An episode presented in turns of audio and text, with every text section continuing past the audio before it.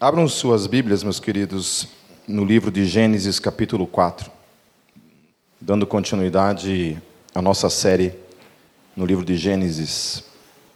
O título dessa pregação é Caim e Abel, Natureza versus Graça. Deixa eu orar mais uma vez.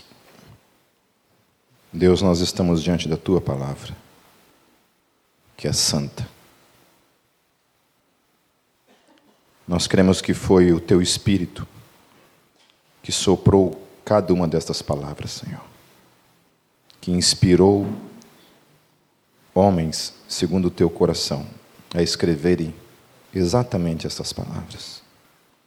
E são essas palavras, Senhor, a tua palavra, que tem o poder de nos edificar, de nos transformar, de nos quebrantar.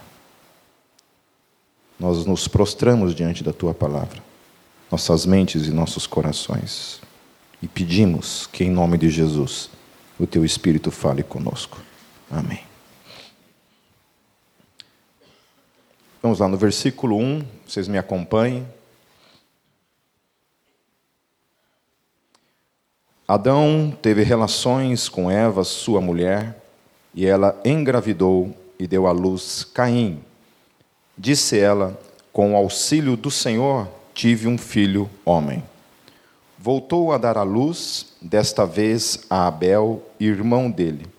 Abel tornou-se pastor de ovelhas e Caim, agricultor. Então, todos vocês conhecem essa história, a história de Caim e Abel? Acredito que sim, né? Alguém aqui nunca ouviu falar do tal do Caim? Levanta a mão. Tem uma banda satânica ainda. É... Talvez quando a gente olha para essa questão aqui das duas, das duas profissões que envolviam tanto Caim quanto Abel, talvez daqui a gente possa começar a entender algumas coisas do que vem depois. Pois a gente sabe que pessoas que lidam com animais não, não mexem muito com a questão do manuseio, por exemplo, da terra, que é uma coisa muito mais trabalhosa. Né? Alguém já pegou numa enxada e tentou capinar um, um lote? Eu já várias vezes. Para jogar futebol, quando a gente era criança, a gente dava uma capinada assim no mato, assim, mais ou menos, o resto a gente arrancava no dedão chutando a bola. Várias vezes arrebentava os dedos jogando em campinho de futebol, assim, a gente era muito pobre, a gente não tinha, não tinha quadro de futebol, só tinha na escola, né? E na escola você só podia jogar uma vez por semana na, na, na educação física, melhor matéria que nós tínhamos na escola. Né? Eu só ia para a escola por causa da educação física, o resto eu tinha ódio. É. Alguém gostava de educação física aqui? Educação artística. Quem gostava de educação artística? Eu também gostava de desenhar. Eu desenhava umas andorinhas, assim, era muito legal. Então, assim, agora quem lida com a terra sabe que isso é um pouco mais trabalhoso. Não nos dias de hoje, que você pega e tem o um maquinário todo, né? mas nesse tempo, a impressão que dá é que Abel optou por uma coisa um pouco menos trabalhosa, que era cuidar de ovelhas, um pastor, e Caim optou por ser agricultor, ainda mais naquele tempo, né, dar-lhe enxada todos os dias. A partir do versículo 3, Passado algum tempo, Caim trouxe do fruto da terra uma oferta ao Senhor. Abel, por sua vez, trouxe as partes gordas das primeiras crias do seu rebanho. O Senhor aceitou com agrado Abel e sua oferta, mas não aceitou Caim e sua oferta. Por isso Caim se enfureceu e o seu rosto se transformou.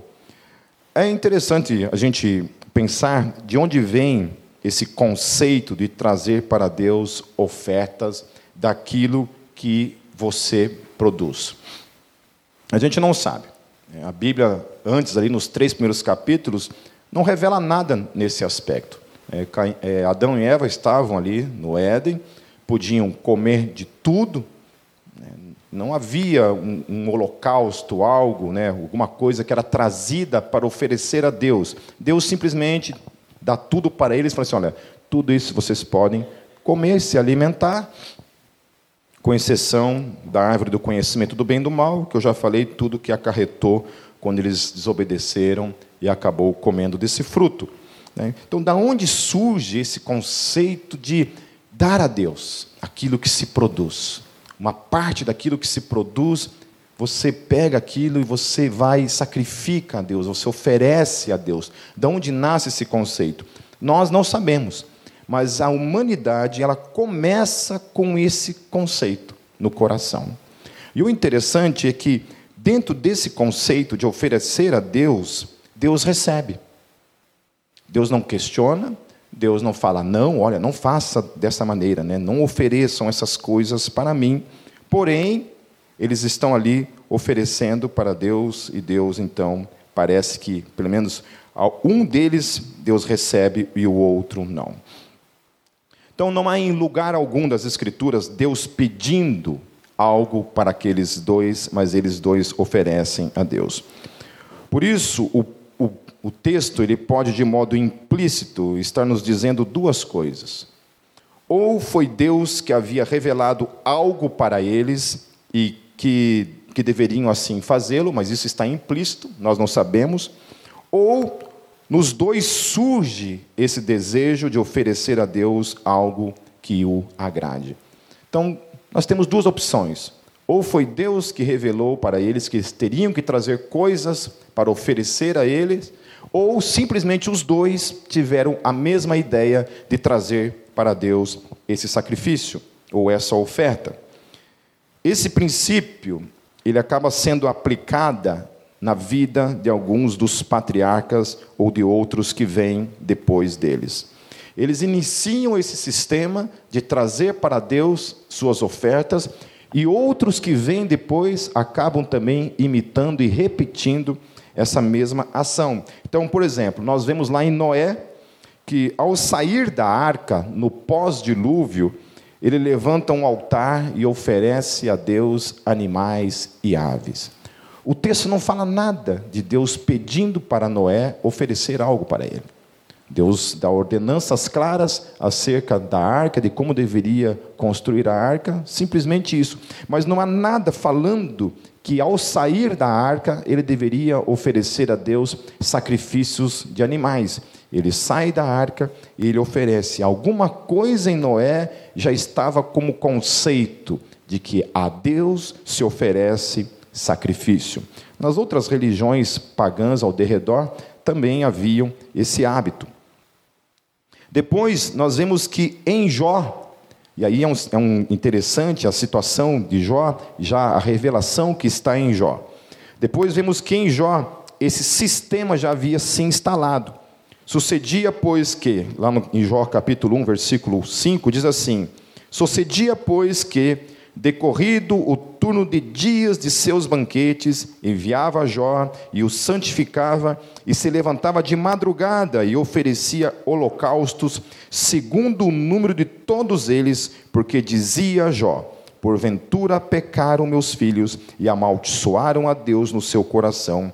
Assim fazia Jó continuamente. Então Jó já tinha uma revelação da razão pela qual ele oferecia os holocaustos ele oferecia aqueles sacrifícios. Lá em Gênesis 4, não, não fala nada disso. Por que Abel oferece esse sacrifício a Deus? Qual é a razão de Abel pegar da gordura do, desses animais que ele tinha de melhor e trazer e oferecer para Deus? Por que, que Caim vai e pega do fruto da terra, vem e traz para Deus? Jó já tinha algo revelado acerca disso que era oferecer para cobrir os pecados de quem? Dos seus filhos. Ele trazia esses animais, oferecia, ele não sabia dos pecados, se os filhos tinham pecado ou não tinham, não tinham pecado, mas ele já trazia como uma forma preventiva de que seus filhos precisavam estar cobertos pelo perdão de Deus, pela graça de Deus, que era trazida por meio do sacrifício que ele oferecia. Depois nós vemos isso em Abraão, quando Deus pede o que para Abraão?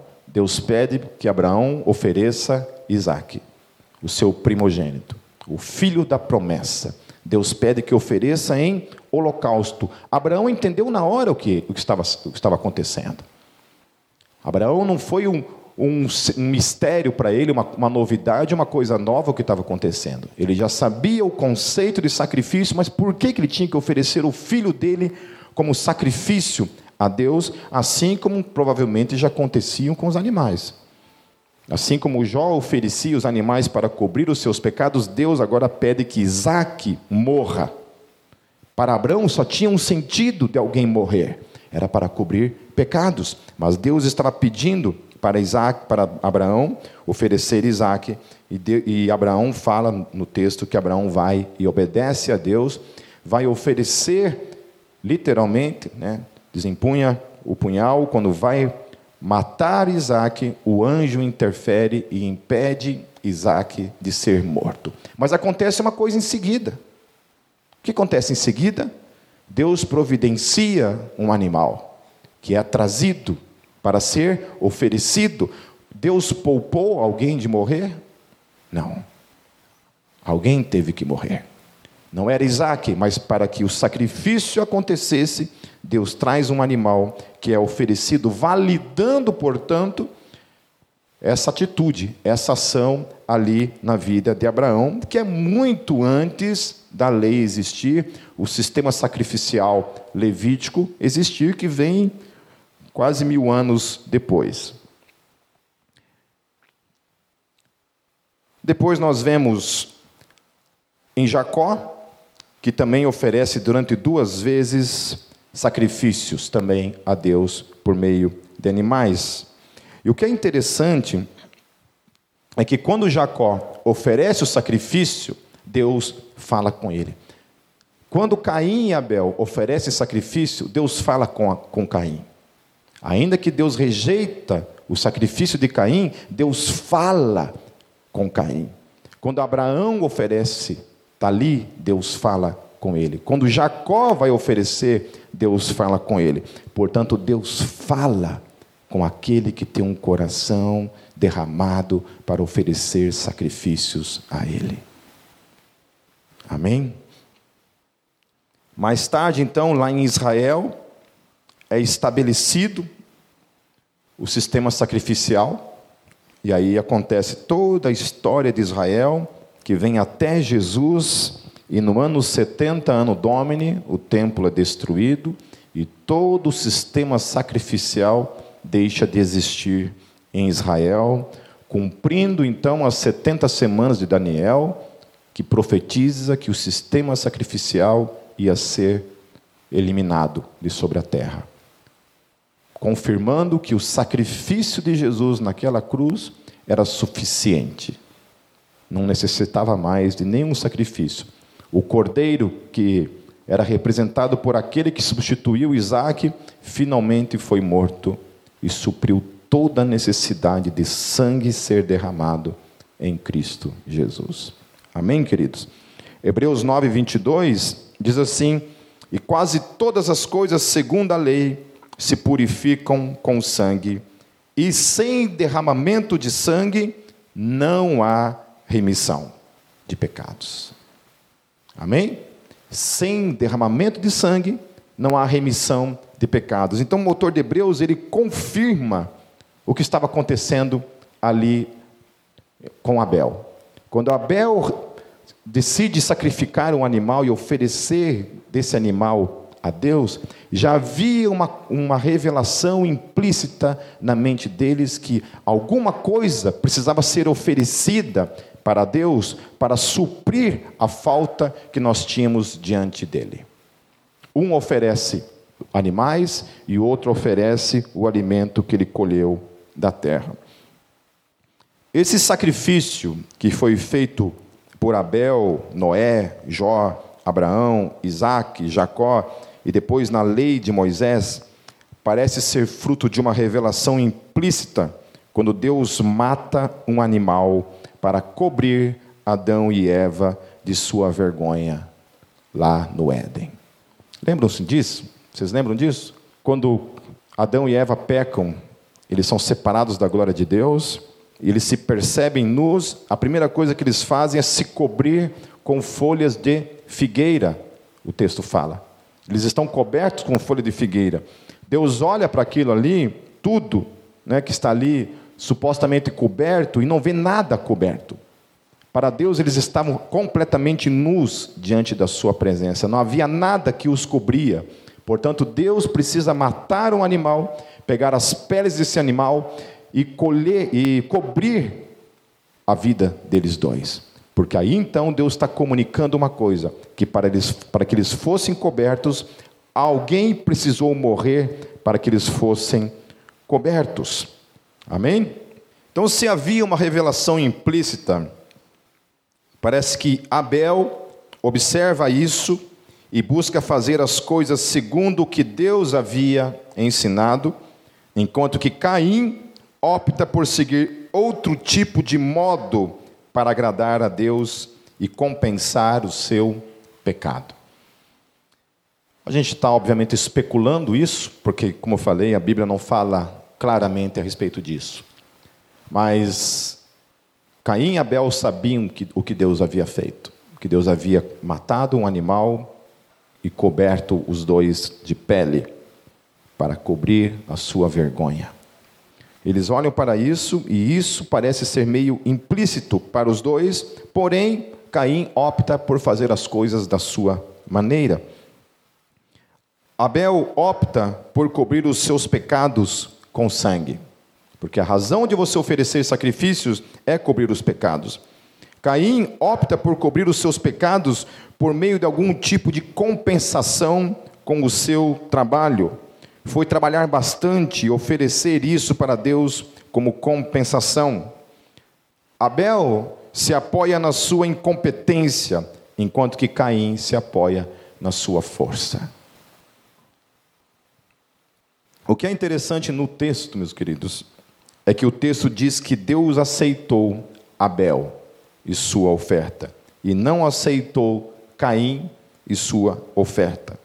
Não era apenas ofertas vazias de algo, eram ofertas carregadas de significados e atitudes de coração que somente Deus enxergava. Não é interessante a gente olhar para o texto e, e a ordem com que as coisas acontecem? Deus não olha para o sacrifício e rejeita o sacrifício. Não é o sacrifício simplesmente que Deus aceita. E isso é interessante a gente pensar acerca de nós. Quando nós oferecemos algo para Deus, o que está acontecendo aqui dentro? Dentro do meu coração, dentro do teu coração. O que, que gera aqui dentro? O que, que nós escondemos de Deus? Deus não olha somente para o sacrifício, mas o texto diz que Deus olha primeiramente para Abel e para o seu sacrifício. E Deus aceita primeiramente Abel e depois o seu sacrifício. E depois o texto diz que Deus rejeita Caim e o seu sacrifício. É primeiro a pessoa que Deus rejeita e depois a sua oferta. Nós podemos incorrer no mesmo erro, sabe, queridos? Quando nós estamos oferecendo a Deus algo nas nossas vidas, nós pensamos muitas vezes que Deus é um Deus que aceita qualquer coisa. A primeira coisa que Deus aceita quando nós estamos oferecendo a Ele alguma coisa é o nosso coração antes de aceitar qualquer outra coisa que a gente faça, é o nosso coração que Ele está olhando. Qual que é o motivo, a motivação, as razões do meu coração?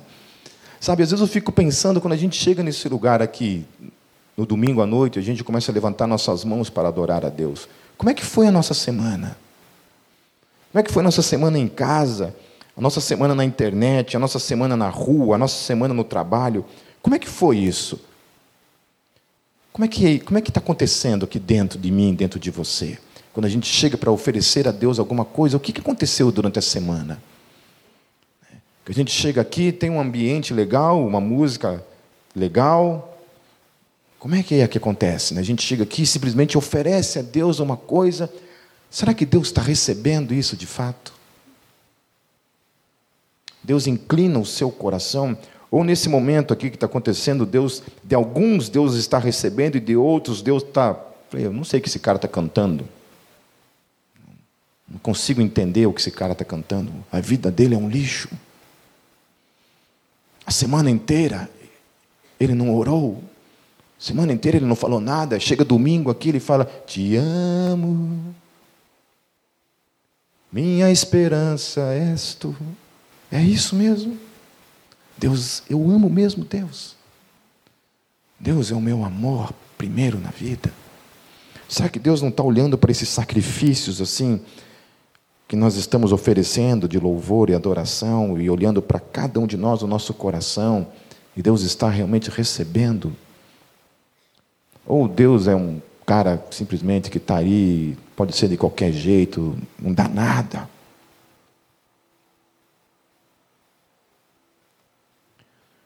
Pois antes mesmo da oferta, Deus estava olhando para os seus corações e Deus rejeita a Caim antes de rejeitar a sua oferta.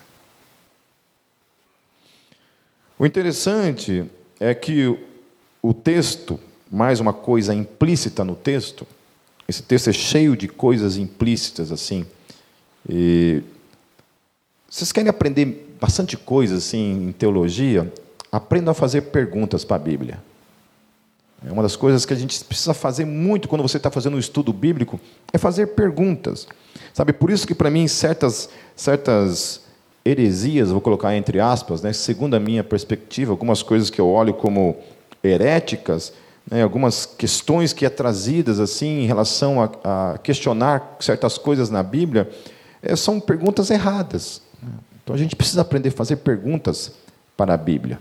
Pergunte para a Bíblia. Né? Pergunte as coisas. E se prostre diante daquilo que ela revelar para você. Se aquilo que ela revela vai em desencontro a tudo aquilo que você tem como conceito meramente humano, renuncie esses conceitos e se prostre ao conceito real, verdadeiro, que é a revelação da palavra, das Escrituras.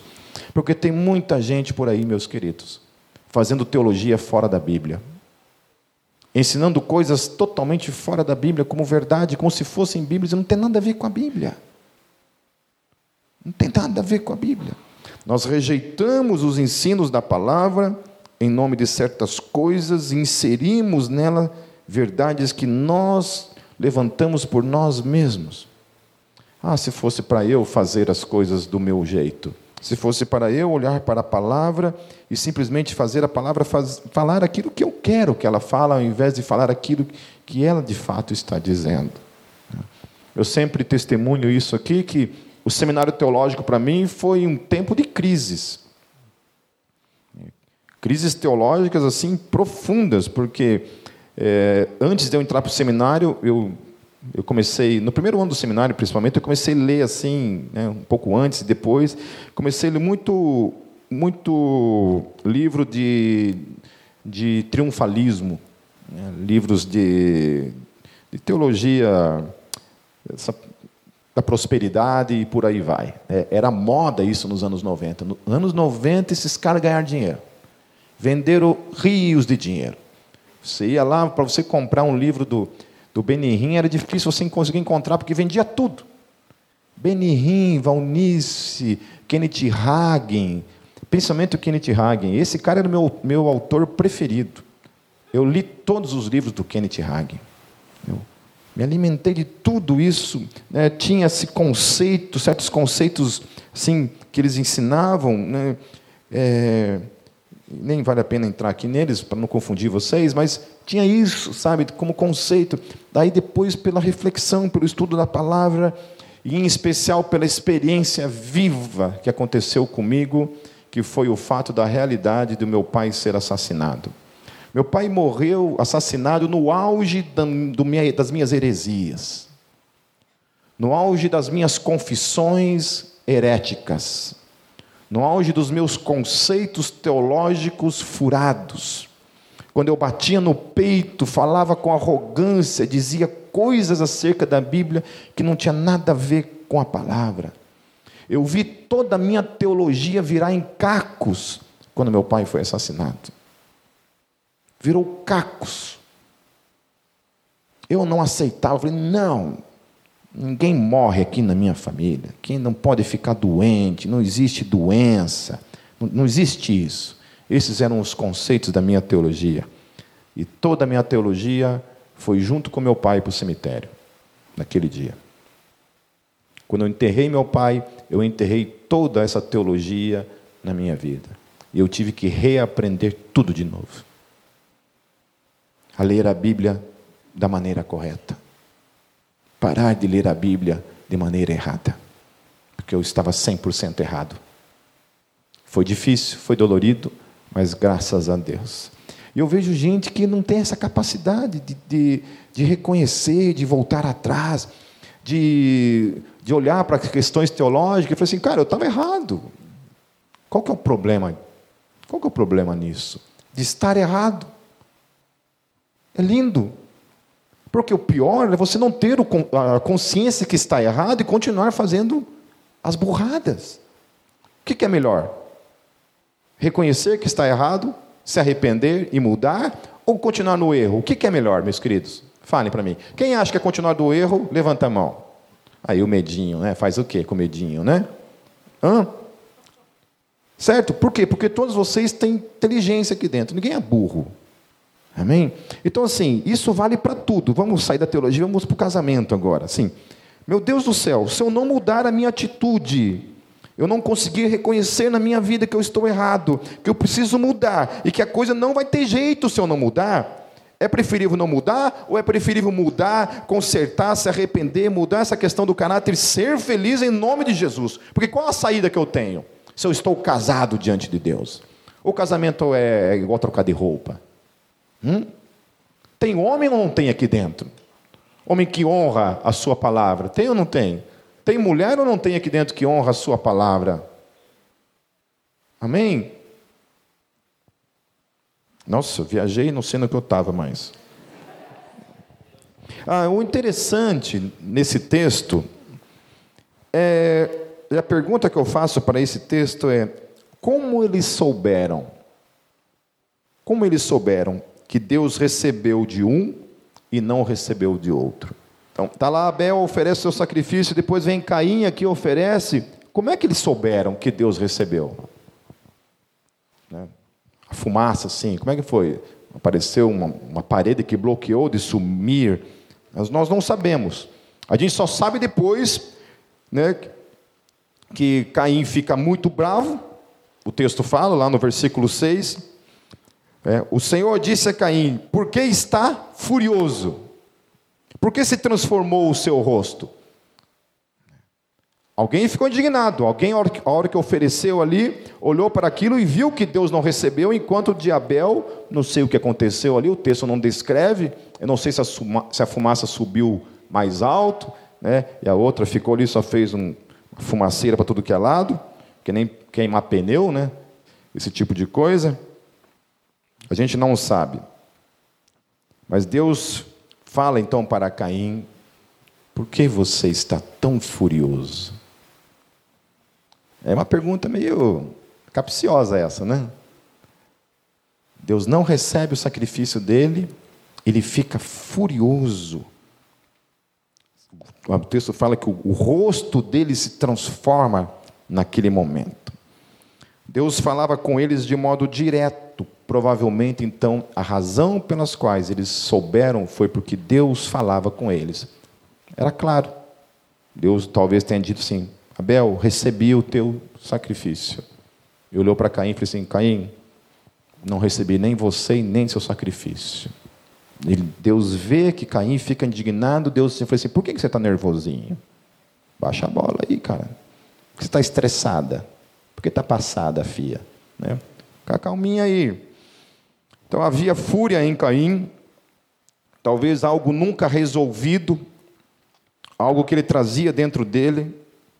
Ele depositou no seu esforço, no seu trabalho próprio, o agradar a Deus. Mas era um trabalho feito debaixo de raiva, orgulho e esforço próprio. O texto também parece nos ensinar que Deus então olhou para a intenção do coração dos dois.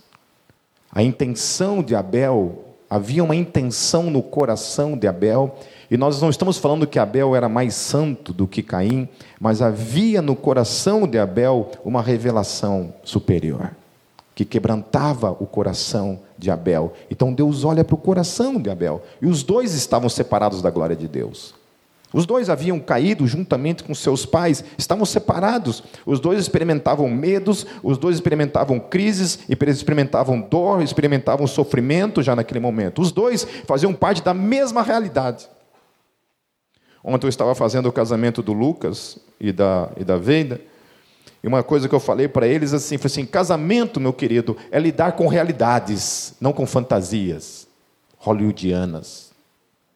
Casamento é lidar com a realidade. Casamento é isso mesmo. É só love, só love, só love. Daqui a pouco, pá! Pé na orelha, pernada para cá. Né? Brincadeira, nunca bati na minha esposa. Só apanho dela. Né? Casamento é assim. É tudo figurado aqui, tá? Casamento é assim. É, vai que alguém me deda lá para Maria da Penha. Lá. Amanhã o Pipo está na cadeia. É. Casamento é assim, é a realidade. É a vida. Eu estou falando, a gente, quando a gente vem para esse mundo, a gente causa dor, a gente causa sofrimento. É isso. É a vida. Você só vem ao mundo causando sofrimento. É a vida. Também alegria, mas também sofrimento. E a vida nossa é assim. Meu pastor sempre diz que crescer dói. pastor Edson Barbosa sempre diz isso amadurecer, virar homem, virar mulher. Gente, né? Uma vez eu cheguei para ele, comecei a chorar algumas coisas para ele. Né? Eu falei assim: Ah, pastor, está difícil ser pastor, né? minha igreja, dá muito trabalho, pastor. Lá é o Satanás, lá, meu Deus do céu. Né? Aí né, ele ouviu, ouviu, ouviu. E no final ele falou assim para mim: assim, me chama de Volmir. Já começa por aí, né? O tratamento dele na minha vida. Ele falou assim: Vomir, você precisa criar casca. Você precisa parar de ser uma bolinha de sabão. Vá bater no velho. Eu só não bati no meu pastor porque é pecado bater em pastor. Ele falou isso, ele falou isso na minha lata, assim, né, cara? Eu engoli aquilo seco. Falei, hum, Achei que ele ia me dar uma abraçada, assim, falei, ah, eu sei que é difícil, aqueles malvados tratam mal você. Né? Achei que ele ia falar uma coisa, ele falou simplesmente assim, você precisa criar casca. Em outras palavras, vira homem, Pipe. Sabe, seja homem. Amém? Amém? Gente, às vezes eu fico assim pensando comigo, às vezes eu me olho, né, e e quando eu começo a olhar para mim mesmo, eu me sinto um adolescente. Né? Eu falo para Deus assim: Deus, tem misericórdia de mim, quando eu vou virar homem? Eu tenho 47 anos de idade. O pastor Edson fala também que uma vez ele estava pregando numa conferência, acho que do, Instituto Hagai, não sei qual que era, e terminou a pregação, chegou uma mulher falou assim para ele assim, falei, nossa pastor, você me parece ser uma pessoa muito madura. Ele falou assim, olha minha querida, com 70 anos de idade, ou você é maduro ou você é retardado.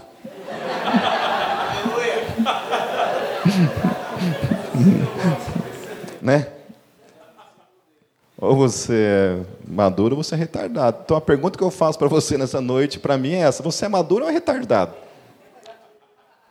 A não ser que você ainda esteja aí com 15 anos de idade, né? começando aí, né?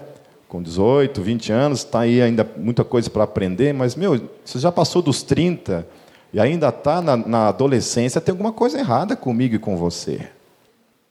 É hora de criar casca, parar de se ofender por qualquer coisa, se magoar por qualquer coisa, tudo me fere, tudo me magoa.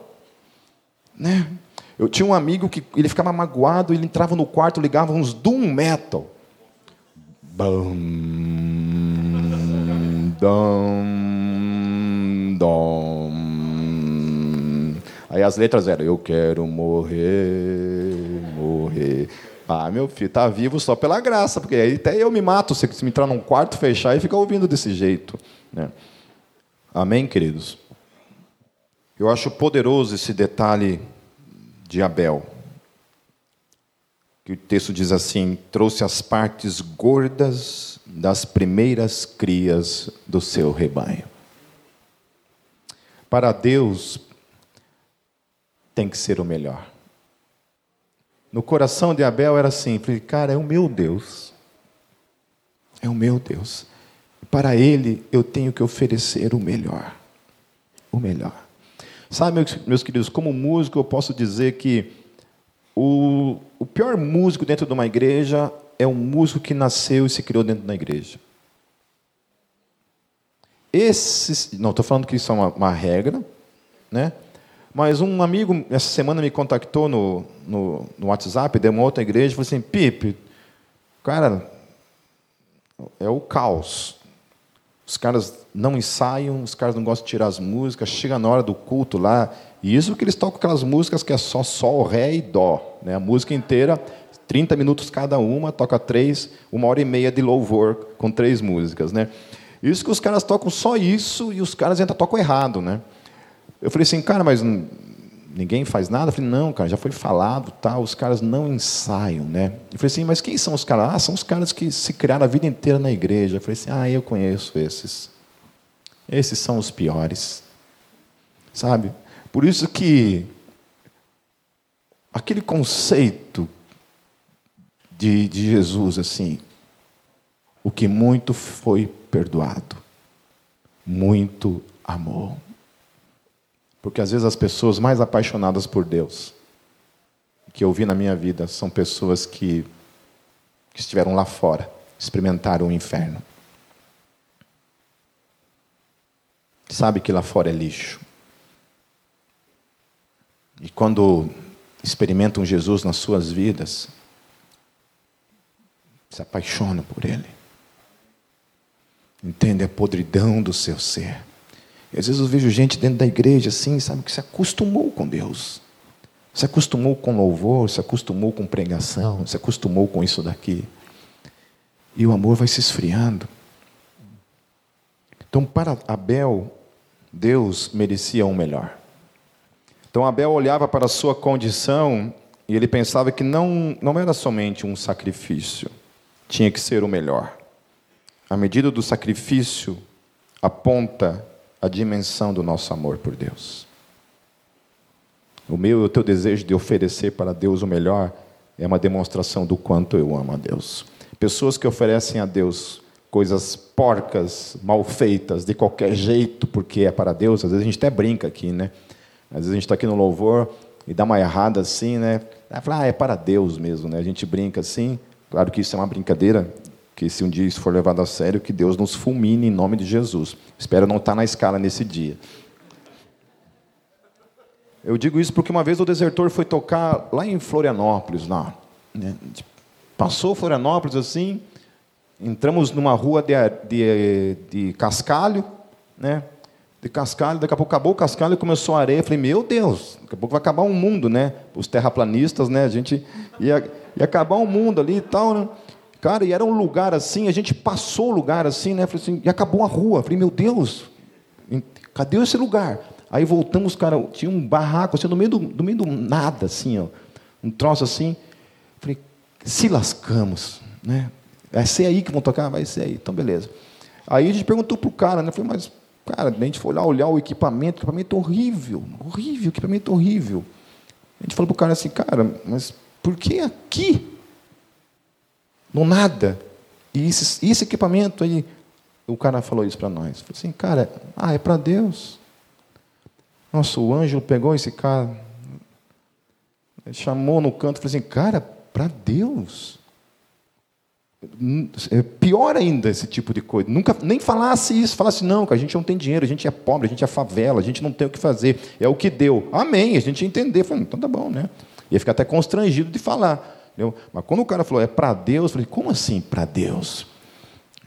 Uma vez um presbítero na nossa igreja, na minha antiga igreja, é, fez uma negociata com a, com a mocidade, que se a gente votasse lá num, num certo candidato, compraria, o candidato ia comprar para nós um equipamento novo lá para a igreja. Músico, né? O cara falou assim, ah, cara, eu sempre é tudo ladrão mesmo, vou votar no ladrão que vai dar alguma coisa para nós, né? Pensamos assim e votamos no cara, né?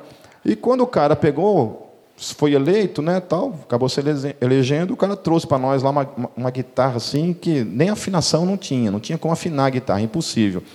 E a gente foi reclamar, falei assim, pô, cara, mas não tinha uma coisa melhor?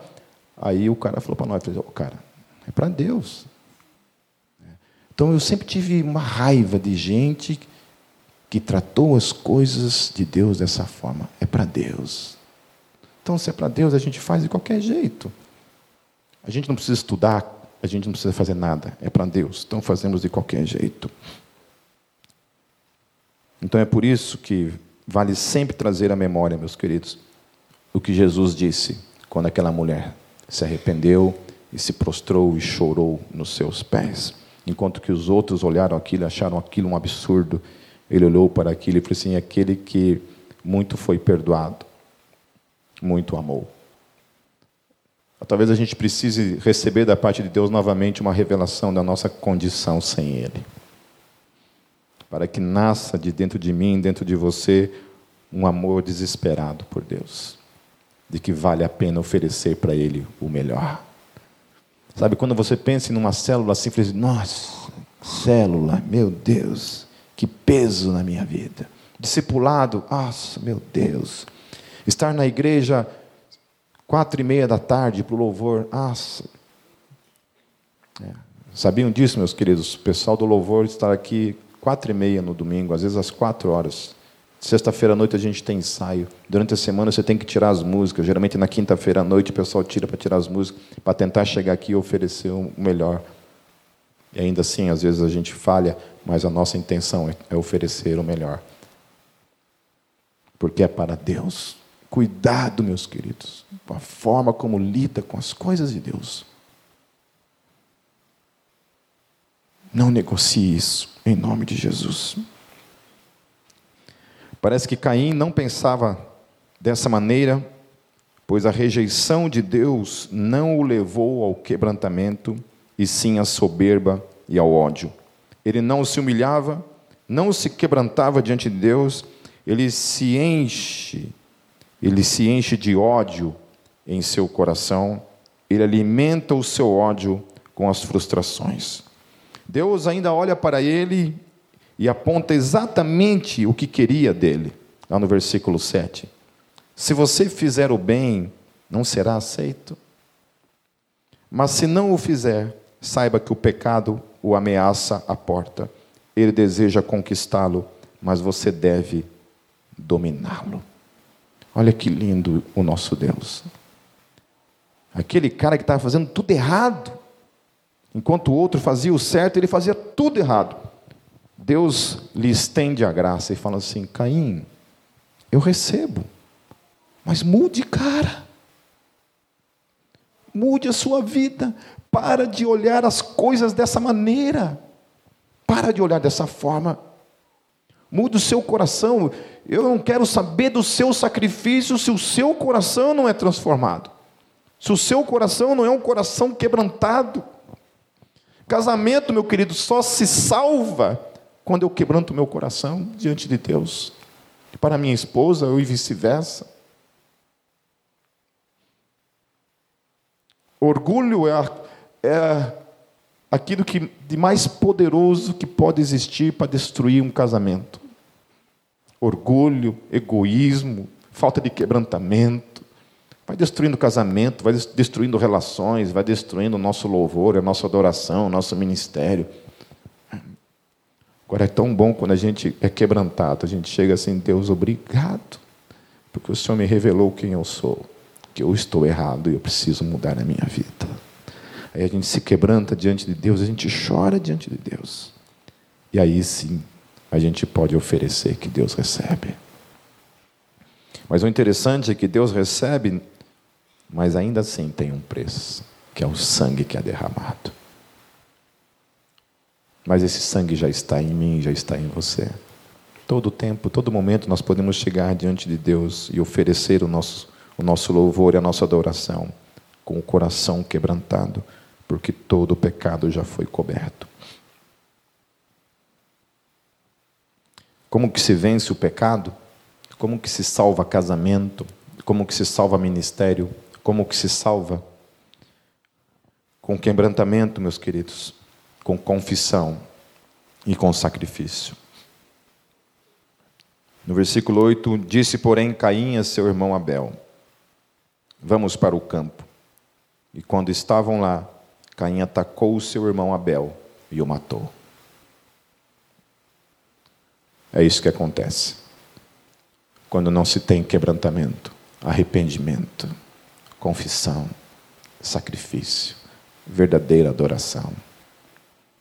É a consequência.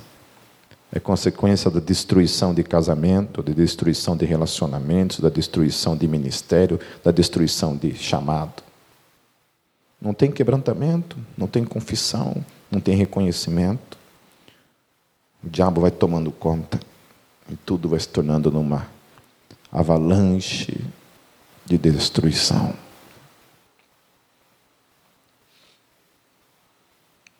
Se vocês ouvissem as razões que eu escuto de pessoas que se separam,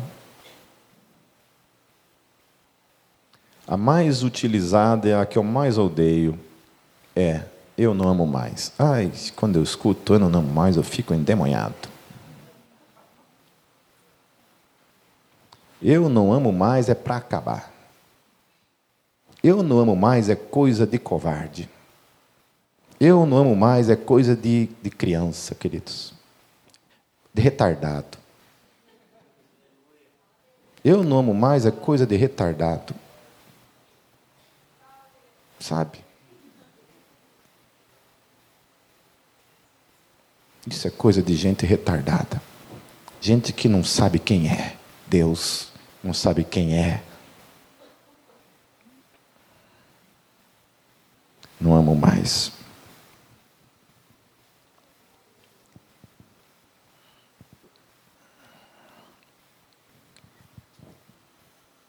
No versículo 9, então o Senhor perguntou a Caim: Onde está seu irmão Abel? Respondeu ele: Não sei.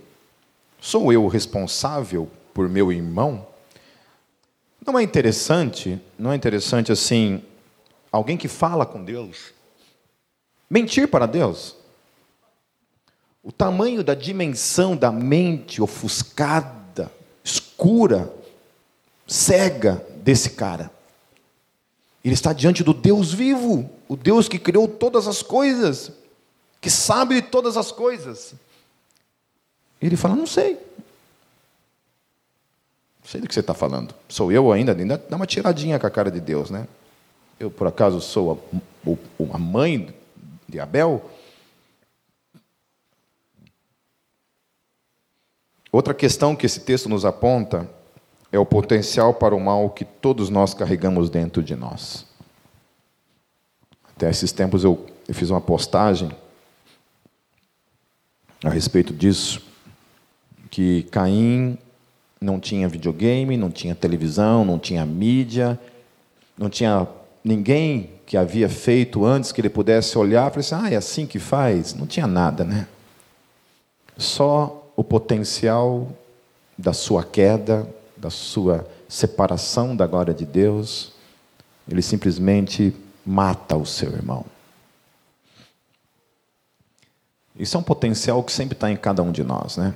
quando eu vejo algumas feministas, ou feministas, se você preferir, que tem umas feministas de Jesus aí que ficam bravas quando eu falo feminista. Então não vou falar feminista, as feministas, pronto.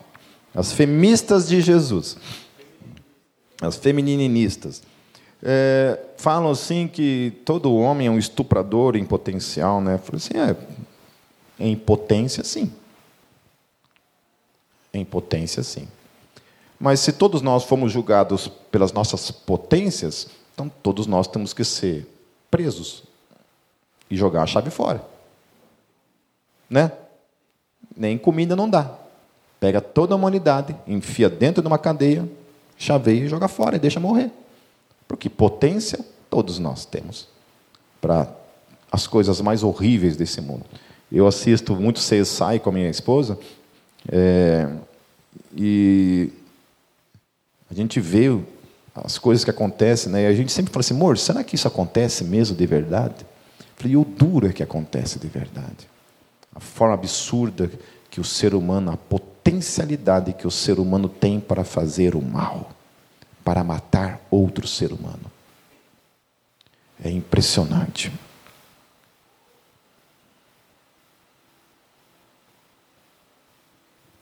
Por isso a necessidade do quebrantamento, da confissão, para que ao menos, meus queridos, nós reconheçamos o nosso potencial. Reconhecer quem você é a melhor coisa para te afastar dessas potencialidades. Eu não brinco com as minhas potencialidades, porque eu sei. Por isso que todo dia a minha oração é: Deus, tem misericórdia de mim e afasta de mim o mal. Que o teu espírito me vença todos os dias, Senhor. Não me deixe comigo mesmo, senão eu estou lascado. Se o Senhor me deixar comigo mesmo, é um fracasso. Interessante que Deus não olha para Caim como uma vítima social, como uma vítima da sociedade. Não havia o meio que corrompia Caim, como alguns às vezes entendem. Uma vez dando aqui um, uma aula de apologética, um cara, um cara questionou essa questão do, do pecado e essa visão humanista que se tem por aí de que o mal é produto do meio, né?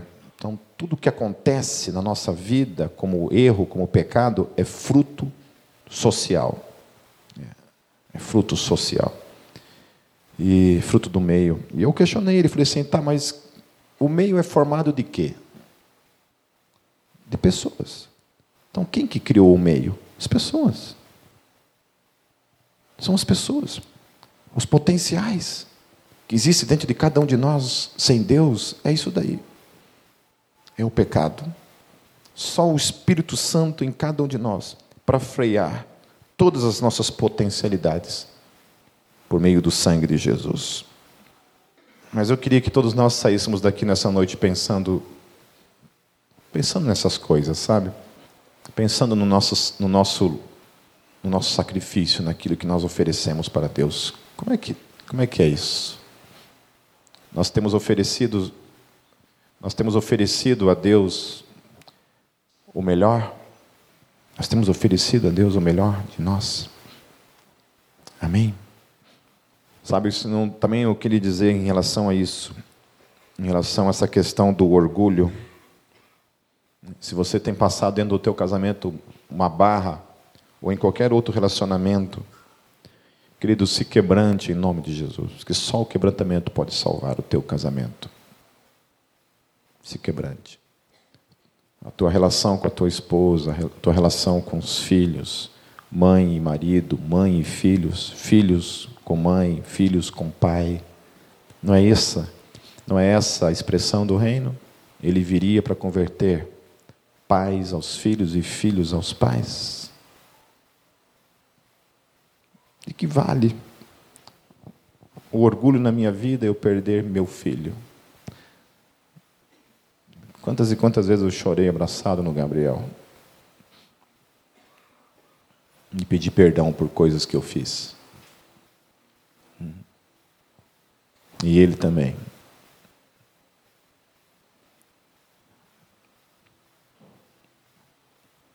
Quero orar. Não é para encerrar, porque eu ainda tenho um ato aqui para fazer rapidinho, que eu estava esquecendo. Mas eu quero orar antes de fazer esse segundo ato. Senhor Deus, eu te louvo pela tua palavra.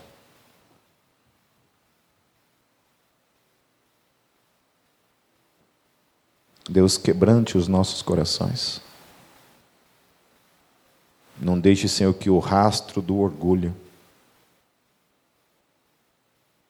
tenha êxito em nossas vidas e nos destrua. Do contrário, Senhor, que o teu Espírito conceda aos nossos corações todo o quebrantamento, Senhor. Todo o quebrantamento diante do Senhor. Porque ao nos, nos, nos quebrantarmos diante do Senhor, a tua palavra fala, Senhor, que todos os que se humilharem serão exaltados. Que nós possamos viver uma vida na tua presença, Senhor Jesus, em humildade, em quebrantamento, em confissão. E sempre, Senhor Jesus, sacrificando o melhor para a glória do teu nome, Jesus. Amém.